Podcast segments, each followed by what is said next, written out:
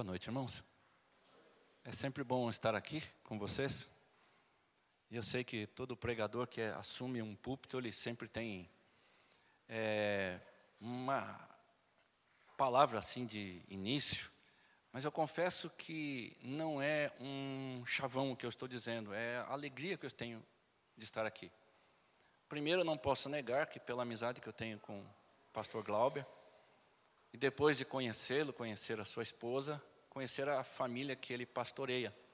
Eu confesso que eu me sinto muito à vontade aqui, de verdade. É muito gostoso estar aqui, por todas as coisas, desde que nós conhecemos vocês. Então, não é assim algo é, demagógico da minha parte, é do fundo da minha alma, do meu coração.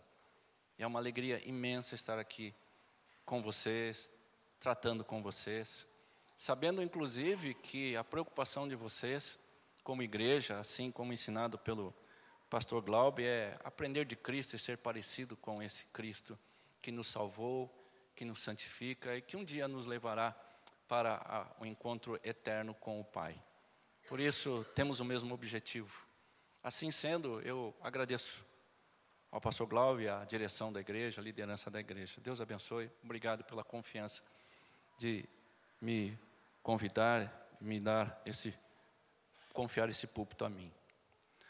Meus irmãos, eu quero começar com algo muito forte. Eu reputo como muito forte.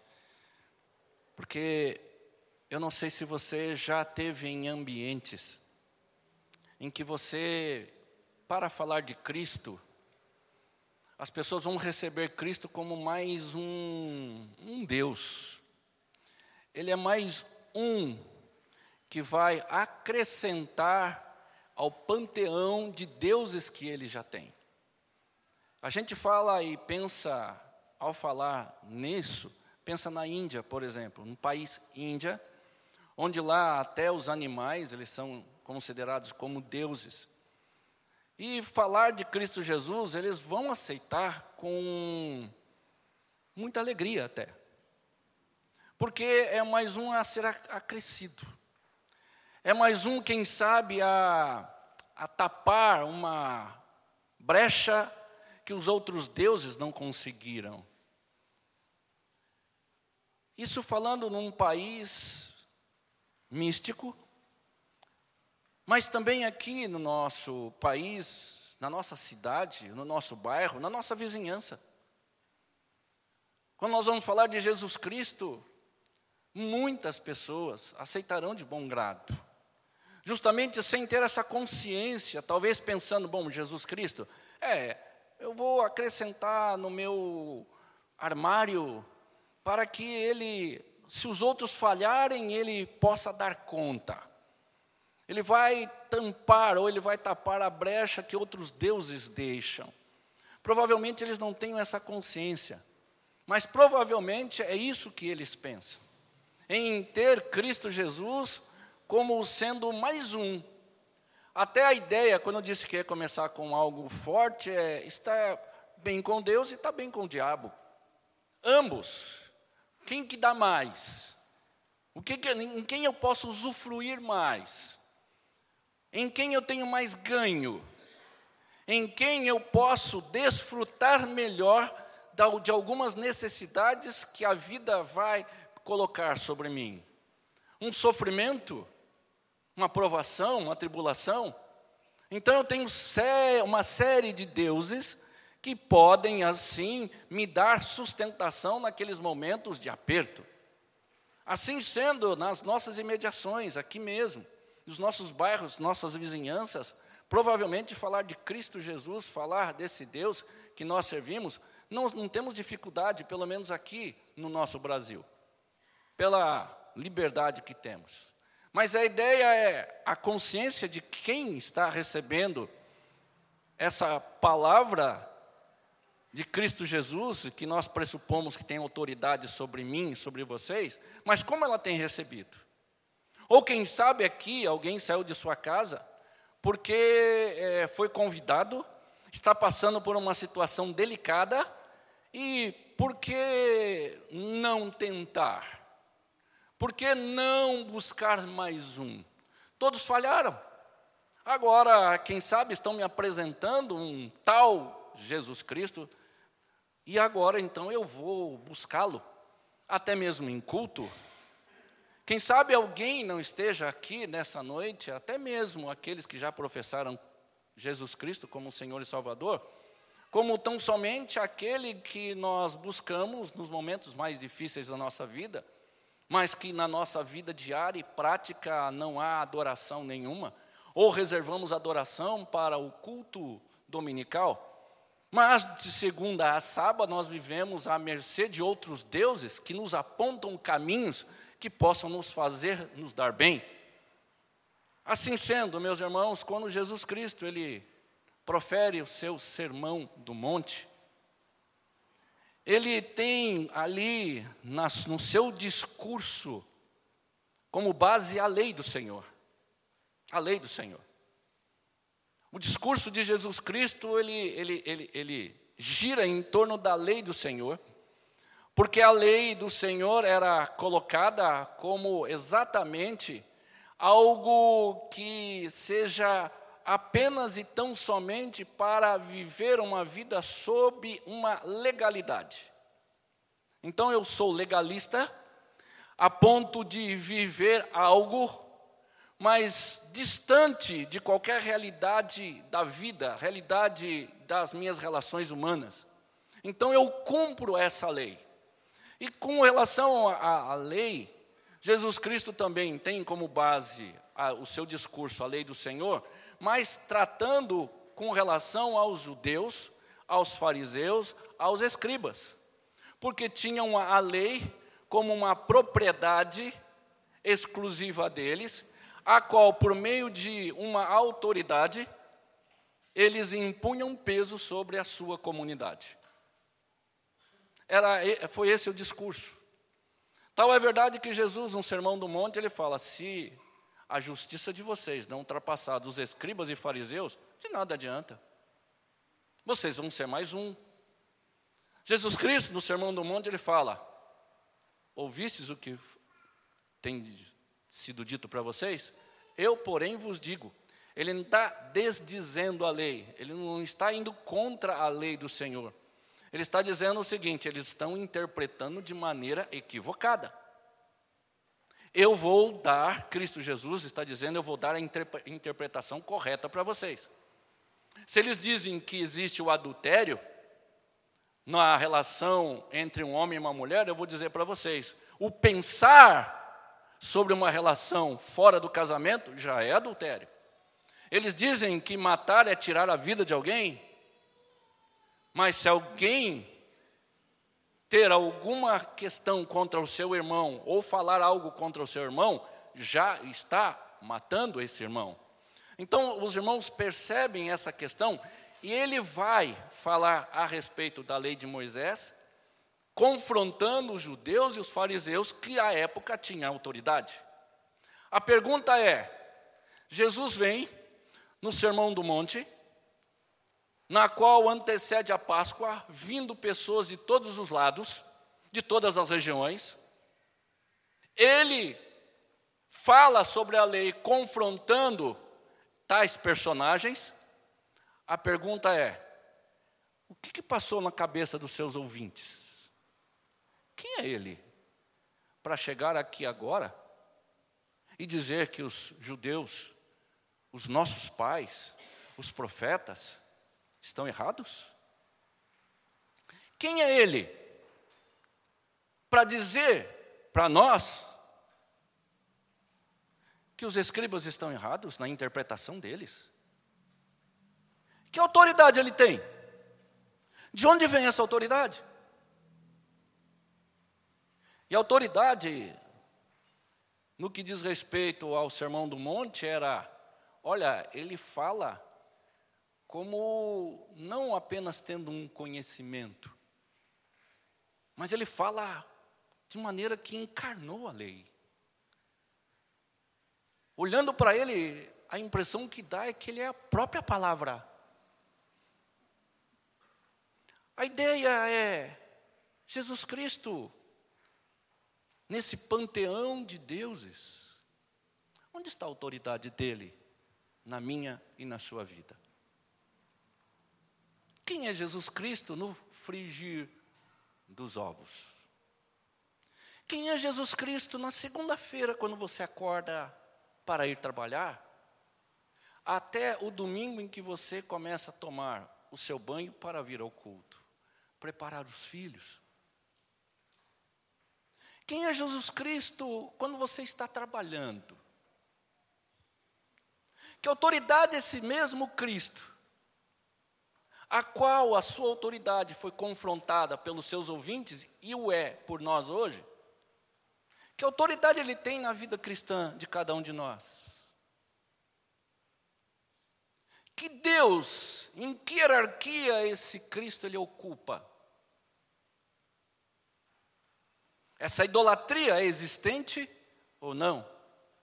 Se há essa idolatria no meu e no coração de vocês, nós o combatemos, nós lutamos contra essa idolatria, ou é conveniente que nós, à medida em que passamos por determinadas circunstâncias, determinados deuses possam fazer a vez de cada um deles?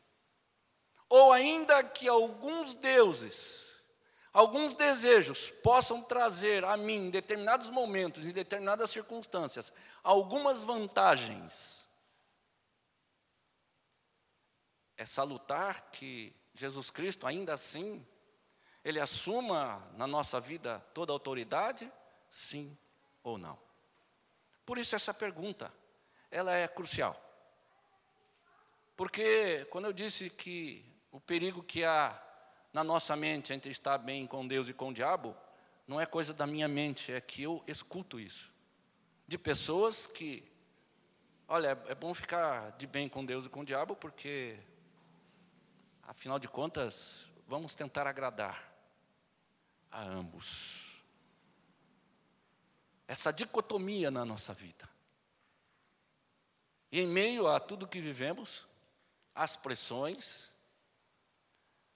outras fontes do saber. Há, um, há uma batalha sendo travada no nosso coração, no meu e no seu coração. Por isso, ao final do Sermão do Monte, abra sua Bíblia em Mateus capítulo de número 7. Nós vamos ler do verso 28, 7, 28 a 8, 4. Mateus 7, a partir do verso 28, até o versículo 4 do capítulo 8. 7, 28 a 8, 4.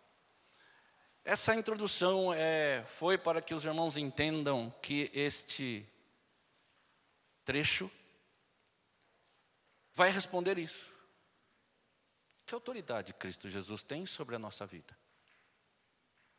Esse texto não pode ser separado de tudo o que aconteceu antes, principalmente em tudo que ele afirmou a respeito da sua autoridade no Sermão do Monte, não avocando para si, eu tenho autoridade, mas a autoridade ela veio de maneira natural à medida que ele foi proferindo o Sermão do Monte. Por isso, o Sermão do Monte, ao final, Mateus, então, no seu discurso, nessa narrativa, ele está pensando agora em responder. Então, Mateus está com a mente pensando nos ouvintes, não porque já tinha passado, mas naqueles a quem iria é, ler. E, pela graça de Deus, hoje estamos aqui lendo esse texto e estudando esse texto. Por isso, o texto afirma assim: Quando Jesus acabou de proferir estas palavras, sermão, estavam as multidões maravilhadas da sua doutrina, porque ele as ensinava como quem tem autoridade e não como os escribas. A partir daí, Mateus então escolhe algumas cenas para provar a autoridade de Jesus Cristo. Ele fala sobre a cura do leproso, do centurião, sogra de Pedro e outras curas. A ideia é que o texto ele não está aqui para nos conduzir a pensar nas curas. Eu quero ilustrar isso para você. Tem uma cidade chamada Altair. Não foi em minha homenagem. Mas é perto da região que a minha esposa, a família da minha esposa mora, São José do Rio Preto. E um dia eu tive curiosidade de conhecer essa cidade. Eu falei, eu quero conhecer a minha xará. Quando estava chegando, tinha a placa lá, Altair. Eu parei embaixo da placa e fiquei apontando assim, e minha esposa tirou uma fotografia. Eu confesso que eu não sei onde está, eu preciso recuperar essa foto. E eu coloquei o dedo assim, Altair, embaixo da placa. Mas eu queria parar ir à, à cidade de Altair. Meus irmãos, se eu vi a placa indicando Altair, eu teria que sair dali, tirar a foto, se eu quisesse chegar em Altair, seguir aonde a placa estava me indicando, correto? O milagre é exatamente para isso. Não é para que nós fiquemos é, é, é, vislumbrados no sentido de parar no milagre e falar que Deus opera milagres. De fato, Ele opera milagres. Ninguém duvida disso.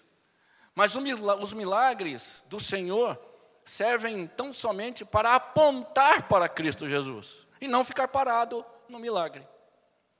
Por isso, é, todos os milagres, principalmente nas narrativas do Evangelho, têm esse, esse é, é, princípio. Nos mostrar e nos apontar. Olha, não para aí no milagre aí. Não fica maravilhado só no milagre. Aliás, se maravilhe nele, que operou o milagre, mas não no milagre em si. Por isso, aquela, aquelas multidões ficaram o quê?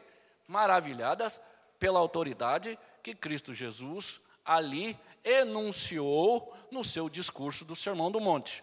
Mateus, agora pensando no panteão de deuses que aquelas pessoas tinham e que nós temos, ele vai agora nos mostrar então: Jesus tem autoridade? Com base na lei? Como pano de fundo a lei? Aí Mateus então separa algumas cenas para nos mostrar que de fato Jesus Cristo tem toda a autoridade, como cantamos até aqui.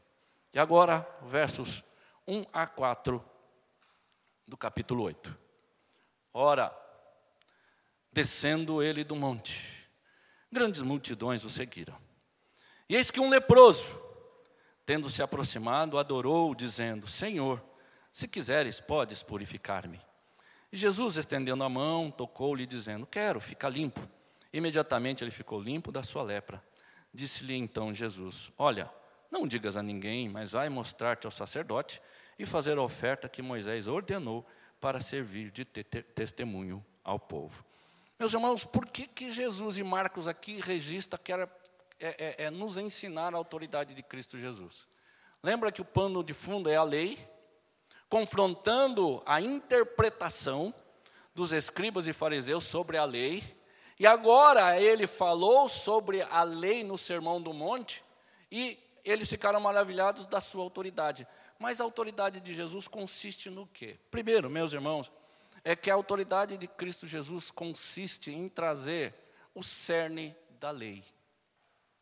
Qual é o cerne da lei? Amor a Deus e amor ao próximo. Os fariseus e os escribas, eles não tinham a lei, a prática da lei, com base nesse grande mandamento. Jesus, quando desce do monte, ele depara com um leproso, e ele não podia, pela lei, tocar o leproso, nem o leproso, muito menos chegar a ele, ou qualquer outra pessoa. Jesus não está aqui, meus irmãos, sendo um desobediente da palavra, ele está dizendo: aqui está aquele que tem autoridade. E eu vou mostrar a minha autoridade no cerne de toda a lei, amor a Deus e amor ao próximo. Quando ele cura o leproso, ele está demonstrando que a lei ela está vinculada diretamente à nossa prática de amor ao Senhor e amor às pessoas. Se não for assim, meus irmãos queridos, nós estamos com muitos panteões de deuses nas nossas vidas. Porque o princípio da lei, o fundamento de toda a lei, o fundamento que dá autoridade a Cristo Jesus, é que ele encarna esse amor a Deus e amor ao próximo, a ponto de tocar naquele homem leproso e aquele homem ficar curado. Assim sendo, se a nossa vida cristã não tiver Cristo Jesus como autoridade máxima, nós vamos viver uma dicotomia entre a religião e, de fato, o serviço a Deus e o serviço ao próximo. Não dá. Se na vida prática, se na casa de vocês, no casamento de vocês, vocês não tiverem isso como pressuposto, que a lei do Senhor tem como cerne o amor a Deus e o amor ao seu marido, o amor à sua esposa, o amor aos seus filhos, o amor aos seus pais, amor ao seu patrão, amor ao seu vizinho, nós temos um problema com a autoridade de Cristo Jesus. Uma, um, um sério problema. Porque nós pensamos em autoridade, apenas autoridade, como um discurso. Mas Jesus ele vem agora demonstrar, descendo do monte, tocando no leproso. Agora percebam a minha autoridade, porque até o leproso eu toco e o leproso é curado. Então, portanto, eu venho para mostrar para vocês que o cerne de toda a lei que Deus nos deu como crentes em Jesus Cristo é amor ao Senhor e amor ao próximo. É a vida prática, é o serviço cristão, é o prestar o serviço aos outros. E é por isso, meus irmãos, que hoje nós, como crentes, temos grandes dificuldades. Porque até o discurso da lei, nós assim é, temos boa elaboração. Portanto, mas na questão prática, quando a situação se mostra totalmente adversa, a autoridade de Cristo Jesus, ela será um ponto fundamental para mim e para você. É por isso que, nas discussões de marido e mulher, quem é autoridade sobre o casamento? É para melhorar o casamento? Não. Palestras, retiros, não tem nada a ver com melhorar o casamento. Mas tem para mostrar para o marido e para a mulher que antes de um casamento ser melhorado, o que conta é Cristo Jesus sendo autoridade sobre a nossa vida. Ou seja, se Ele é autoridade, eu tenho que amar a minha esposa, eu tenho que amar meu marido, eu tenho que amar meus filhos, eu tenho que amar meus pais. E as circunstâncias se apresentam como para nós? E diante das circunstâncias, nós somos tentados a que essa autoridade de Cristo, demonstrada pela sua prática ao descer do Sermão do Monte, seja questionada até no, no nosso próprio coração. Por isso, Jesus é autoridade sobre nós até que ponto? Até que ponto Jesus é autoridade sobre a nossa vida? Até que ponto a influência que ele exerce sobre nós como nosso Salvador é pontual ou não? É em determinadas circunstâncias. Mas há circunstâncias em que Cristo Jesus não seja autoridade. Percebam ah, esse questionamento como ele é sério na nossa vida. Por que, que acontecem os divórcios? Por que, que acontecem os divórcios? Por que, que acontece, meus irmãos, as brigas, os conflitos que não há perdão? Por quê? Porque se Cristo Jesus for autoridade sobre a minha vida, conforme Ele disse, Ele encarnou a lei, trazendo o cerne que é amor a Deus e amor ao próximo, eu tenho que perdoar, independente de quem seja, independente do que for. Os irmãos entendem que a, a coisa se torna um pouco mais difícil no que refere à vida prática? Porque vir aqui cantar e falar sobre a autoridade de Cristo é um discurso que nós temos. Agora, e essa autoridade no olho do furacão. Como é que fica? Como é que nós resolvemos isso? Vale a pena? Que Deus que nós servimos? Ele tem de fato a palavra final? Ou depende da circunstância, da situação?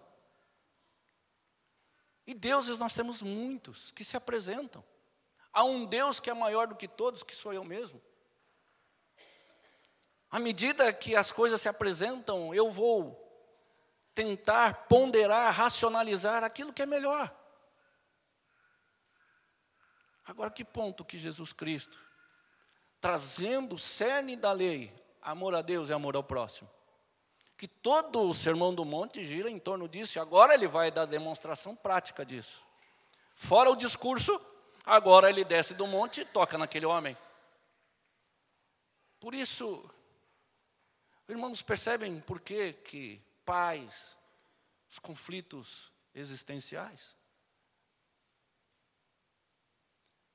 E o melhor conflito que eu e você podemos ter é de fato lutar com relação à não aceitação dessa autoridade sobre a minha vida.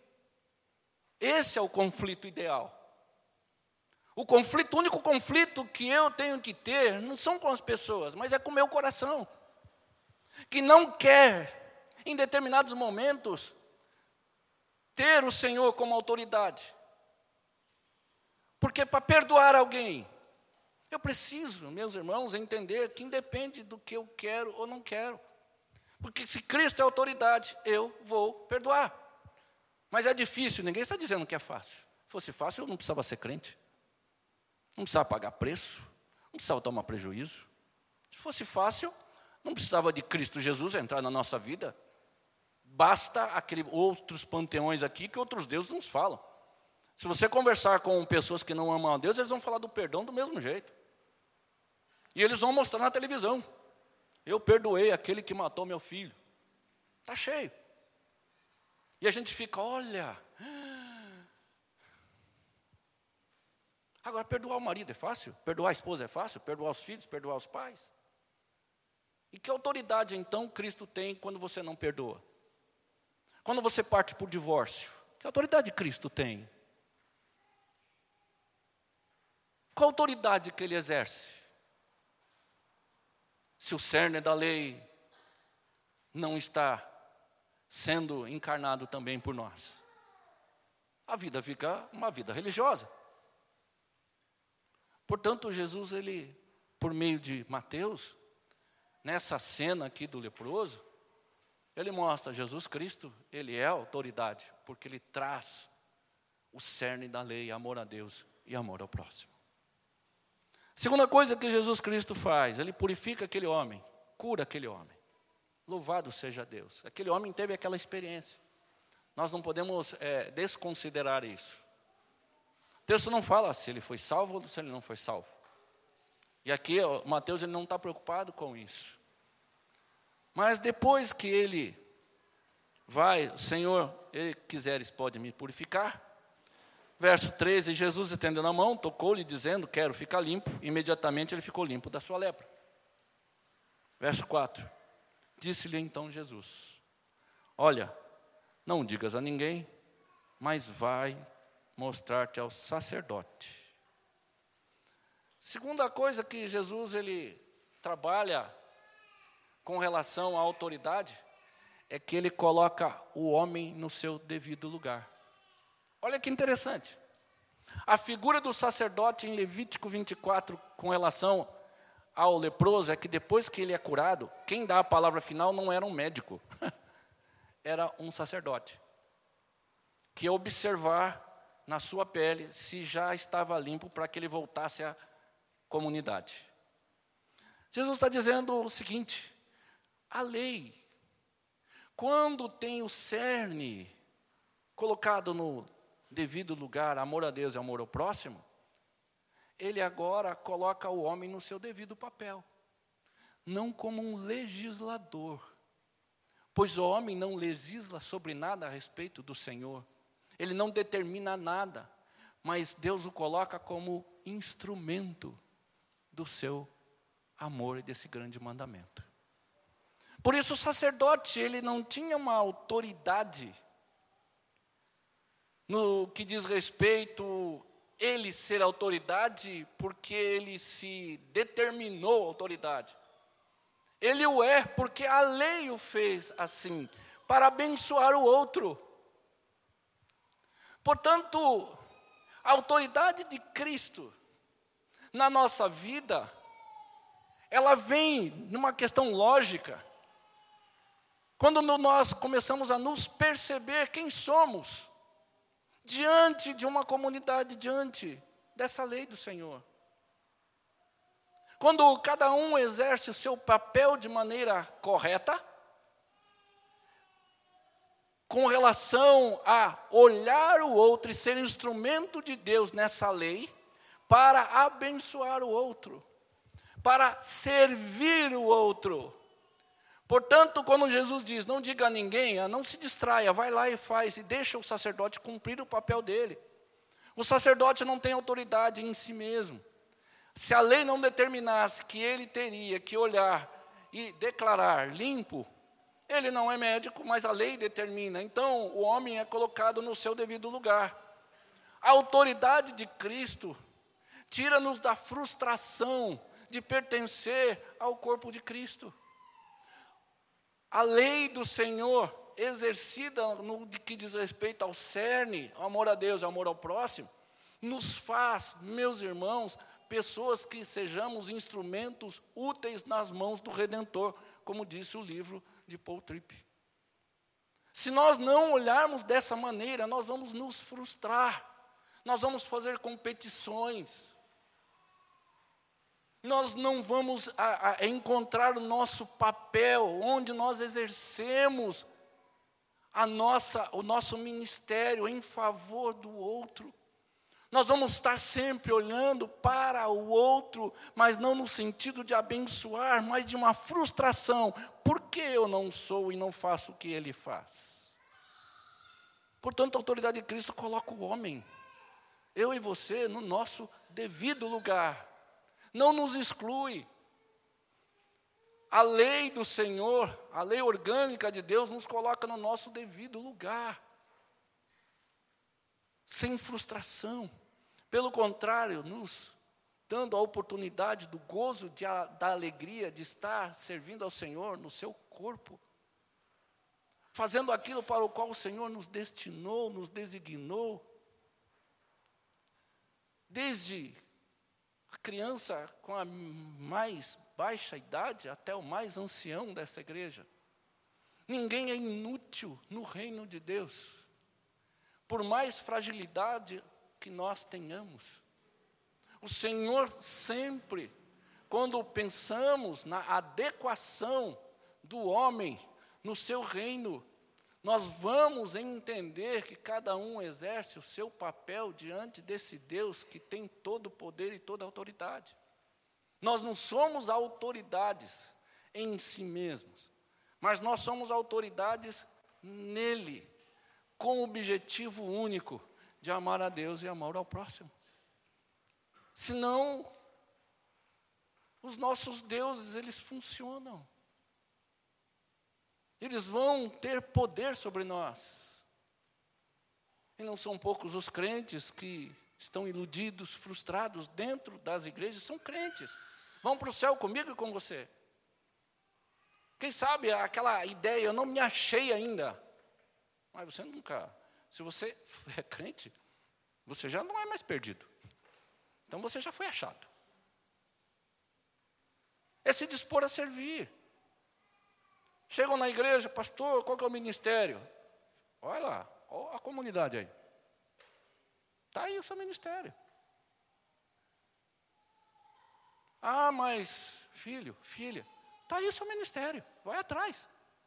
Olha lá, Maria, José, João, Joaquim, Zacarias, Glauber, Tânia, está todo mundo aí. Você quer o quê? Não, é, os irmãos entendem? Parece que o reino de Deus, as meninas cantando aqui, é mais do que quem está sentado? Neste exato momento, eu sou mais que vocês? Não, em hipótese alguma. em hipótese alguma. Entendam isso. Por isso a autoridade de Cristo. E você se alegra nele. Se ele é autoridade, me designou como instrumentos na mão dele para abençoar os outros, já estou satisfeito. Eu já estou satisfeito. Eu não prego, não canto, Mas se for para limpar as cadeiras, para um irmão sentar, eu farei. Se for para arrumar a câmera, eu farei. Dar aula para as crianças, eu farei. Porque eu sou apenas um instrumento. E nesse corpo grande, nesse corpo bendito do Senhor, eu tenho o meu lugar. Qual é o seu lugar? Amar a Deus e amar o próximo. Se isso não for real na nossa vida, nós temos um problema com a autoridade de Cristo. Um problema sério. Pastores com síndrome de Barnal, pastores depressivos, sabe por quê? Por causa da pandemia. É, um grupo de pastores, e aqui eu quero é, ser bem assim, polido, não é uma condenação aos meus colegas, mas a pandemia, pregando na internet, quantas visualizações ele teve? Lá em cima. Passou a pandemia, o que aconteceu? Caiu. Ele frustrou-se. A gente pode até julgá-lo, né? Ah, quem já se viu? Não. Ele precisa ser cuidado, tratado. A vaidade humana, a minha vaidade, a vaidade dos irmãos, é um empecilho terrível para não pensarmos nessa autoridade de Cristo na vida cristã. Estou sendo redundante, né? Cristo na vida cristã. Mas de maneira proposital. Porque não há vida cristã sem Cristo. E se Cristo está na nossa vida cristã, ele tem que ter autoridade, e a sua autoridade é exercida não somente no discurso que ele proferiu, mas na morte dele por mim e por vocês. Portanto, o nosso lugar, qual é? Pastor Globo, está aqui. O que, que você quer mais? Mas eu fui chamado para a liderança. Deixa, as pessoas vão reconhecer isso.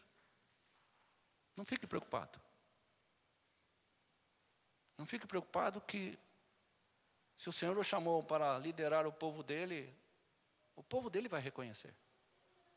Porque você está amando a Deus e amando ao próximo.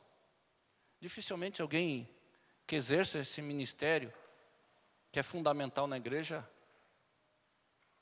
não tenha uma liderança. Mas eu estou dizendo uma liderança nata, sem um, uma imposição de mãos, mas algo que é natural. Por isso, deveria ser natural para nós entendermos o nosso papel no corpo de Cristo. Por isso, não desanimem com as pessoas, não se frustrem com as pessoas. Ensine, exerça a influência, exerça autoridade no, no sentido de amor a Deus e amor ao próximo. Coloque-se, como o Senhor tem nos ensinado, como instrumento na mão desse redentor. Qual é o seu lugar? Qual é o seu papel? Você está frustrado? Por que, que você vem na igreja? Precisa ter eventos? Tem gente que é, é, é, ele funciona por eventos. Tem evento na igreja. E, se não tem evento, é, o cotidiano parece que não. Né, a, aquilo que é rotineiro parece que está caindo de moda. Tem que ter sempre um incentivo. Mas o incentivo maior está aqui. É o âmago de toda a questão. É servir vocês. O pastor Glauber, quando prega, ele é servo de vocês. Ele não é o cara. Ele é o servo. E tenho certeza que a mente dele é voltada para isso. Quem limpa a igreja, se for um membro da igreja, você já se já pressupõe que você não é o cara ou a cara. Por causa do seu ministério. Mas quando você limpa os bancos, você está limpando para quem? Mesmo com a porta aberta ali, acho que não entrou nenhum cachorrinho ainda, não, né? Na igreja. Você não limpa para nenhum bichinho. Até porque ele não tem estímulo nenhum de estar aqui. Você limpa o banco para que cada um dos seus irmãos sentem. Aquele moço ali fora, está ali por quê? Para dar condições para que o culto transcorra e o Senhor seja glorificado. Talvez alguém esteja ali olhando os nossos carros. Por que, que ele faz isso?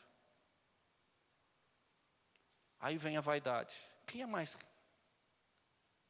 Não existe. Apenas você faz parte desse reino. Reino de servos. Um reino que deve ter o Senhor como autoridade. Mas, no verso 4 ainda Jesus diz: não somente colocando o âmago da lei, não somente quando, como colocando o homem no seu devido lugar, mas também colocando a finalidade dessa lei para servir de testemunho ao povo. Os escribas e fariseus não tinham isso em suas mentes. Eles utilizavam a lei como chicote. Como pondo, colocando peso sobre peso no ombro das pessoas. Mas a lei não. A lei do Senhor, quando tem o cerne, amor a Deus e amor ao próximo, nos colocando no, no nosso devido lugar, tem a finalidade única que Deus quer. Não é propaganda de pessoas, nem muito menos da igreja, mas a propaganda de Cristo Jesus e o seu reino. Imaginem cada um de nós nos seus devidos afazeres diários, no casamento, seja onde você estiver. Você tendo essa autoridade de Cristo, amor a Deus, amor ao próximo, colocando-me no meu devido lugar. As pessoas vão olhar para você e vão e devem olhar Cristo Jesus. Como diz o nosso professor Paulo Henrique Tavares, nós não devemos apenas ter a palavra, nós devemos ser a palavra. Não é somente falar dela, mas ser essa palavra. Para testemunhar não o que eu sou, mas quem Deus é em mim. Exercendo essa autoridade sobre mim. Porque naturalmente nós não queremos. É natural do nosso coração não querer Cristo como autoridade, nem outros deuses como autoridade. Nós só o temos porque é, eles fazem algo para mim. Mas quem é autoridade sobre mim sou eu mesmo, são os meus desejos. Naturalmente nós não queremos nos submeter. Mas quando nós nos submetemos a essa lei orgânica, essa lei bendita, por amor a Deus, amor ao próximo, nos colocando no nosso devido lugar, meus irmãos, nós vamos testemunhar de que Deus é autoridade sobre nós e nós servimos a esse Deus. Quando eu vou ao culto, no domingo à noite, é apenas e tão somente a expressão da minha gratidão, juntamente com os demais irmãos que de segunda a sábado viveram sob essa autoridade de Cristo Jesus. E à noite, no domingo, nós nos reunimos como comunidade para celebrar esse Deus bendito, essa lei maravilhosa, para testemunho aos povos. Que é aquele que é que aquele povo faz ali? Entre e você verá. Entre e você verá. Testemunho ao povo. O povo precisa ver a autoridade de Cristo nas nossas vidas. Não no sentido de nos colocar como em evidência, mas o Deus que nós servimos, e meus irmãos, Deus, Ele é visto pelas nossas vidas, Ele não está aqui de maneira visível, está? Alguém vê Deus? Se tiver, por favor, hein? vamos ter que falar com você depois. Ninguém está vendo Deus aqui. Mas eu olho pequenos cristos aqui à minha frente. Eu olho pessoas transformadas por essa graça. Eu olho pessoas com um semblante de gratidão a Deus. Pessoas com seus filhos nos, nos colos. Maridos com suas esposas, esposa com seus maridos. Eu vejo daqui pessoas que amam a Deus. E é isso que precisamos exalar. Por isso, Testemunhar é um estilo de vida. Eu não forço para testemunhar. Quando você tem e vive sob essa autoridade nas nossas vidas e na vida dos irmãos, a vida cristã e o testemunho é algo natural. Eu não forço. Eu não tenho nenhum discurso. Eu não preciso fechar os meus olhos em determinados momentos do meu trabalho para orar, para impor a mão sobre alguém. Pelo contrário, é pela minha prática de submissão ao chefe, é de fazer as coisas para o Senhor, em meio àquelas murmurações, é que as pessoas vão ter a percepção que nós servimos a um Deus que, Deus que tem autoridade sobre nós, por mais difícil que seja. Por isso, a autoridade de Cristo, em momentos difíceis, esse testemunho, como ele é? Como ele é? Então a autoridade de Cristo, ele está sob o crivo de se as coisas estão bem ou se. Se as coisas estão bem, é, é, dá para.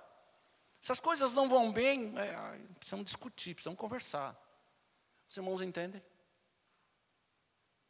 Por isso, Jesus Cristo, ele é autoridade. Tem que ser autoridade na nossa vida cristã. Amanhã é segunda-feira, amanhã você vai acordar. Espero. Você vai trabalhar. Alguns, talvez, essa noite, vão ver lá o extrato bancário. Talvez esteja negativo. Amanhã, provavelmente, continuará, tá bom? E talvez aumente por causa dos juros. Amanhã você vai ter que trabalhar e está com aquele colega que não gosta de você.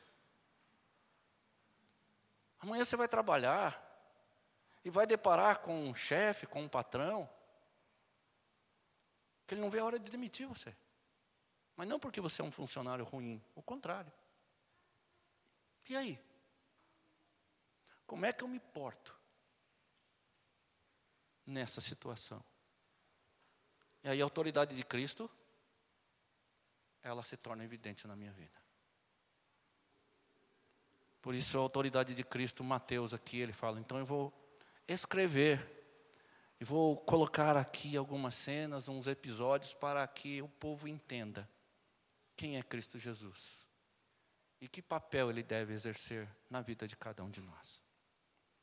Irmãos queridos, Jesus Cristo tem sobre nós toda a autoridade. Toda a autoridade. E a maior autoridade é demonstrada quando nós lutamos contra essa falta de senso da autoridade dele. Não se frustre se você estiver lutando com o seu coração para colocar o Senhor como autoridade máxima. Isso é bênção. Isso é bênção. Se você lutar, hoje sair daqui, lutar, chorar, ficar amargurado porque você percebeu que há deuses no seu coração e você quer colocar Jesus Cristo como autoridade, louve a Deus por isso. Não se frustre. Chore, mas não se frustre, porque isso é a maior bênção na vida do crente. A maior bênção na vida do crente é quando ele chega à seguinte conclusão: Jesus, eu preciso lutar contra os deuses do meu coração, porque há momentos que eles exercem autoridade acima da sua na minha vida. Eu quero reconhecer o Senhor, quero suplicar a tua graça e o teu perdão. E quero a partir de agora, se for preciso pagar o preço, eu vou pagá-lo. Pagar o preço da humilhação. Pagar o preço de ser servo. Mesmo que outros, até mesmo familiares, coloquem N adjetivos sobre a nossa vida. Mas Jesus Cristo é a autoridade. O Senhor nos abençoe, que o Senhor nos ajude. Aqui domingo que vem, nós e vocês, melhor dizendo, estejam aqui apenas celebrando, juntos em comunidade, toda semana, e que testemunhem da angústia que o coração de vocês possam ter porque olhar a autoridade de Cristo questionar o nosso coração nos às vezes, nos leva a descobertas que vão nos levar às lágrimas. Mas se isso acontecer, nos arrependamos e digamos ao Senhor: Deus tem misericórdia. Assim como o Senhor demonstrou a sua autoridade àqueles homens, que o Senhor seja sobre a minha vida. Amar a Deus e amar ao próximo, colocando-me no meu devido lugar, em meio à comunidade dos santos, exercendo o papel que o Senhor colocou no meu coração, para que por meio de tudo isso, os povos conheçam quem é o Senhor. Santo Deus, esta é a súplica do meu coração. Eu sou um idólatra, ó Deus. Eu preciso, ó Deus, trabalhar a minha mente, o meu coração, Deus, para que o Senhor seja a única autoridade na minha vida em qualquer situação. Estou frustrado, ó Deus, com meu coração. Estou frustrado, ó Deus, comigo mesmo. Eu te peço, ó Deus, em nome de Jesus, ajude esses meus irmãos. Em meio ao casamento, em meio à criação dos filhos, no trabalho, em algumas frustrações que o Senhor mesmo, de maneira proposital, tem colocado sobre a nossa vida, para que nós venhamos a crescer, venhamos a reconhecer essa autoridade do Senhor. E ajude-nos, ó Deus, a a nos regozijar em Ti. Nós oramos grato no nome de Jesus. Amém.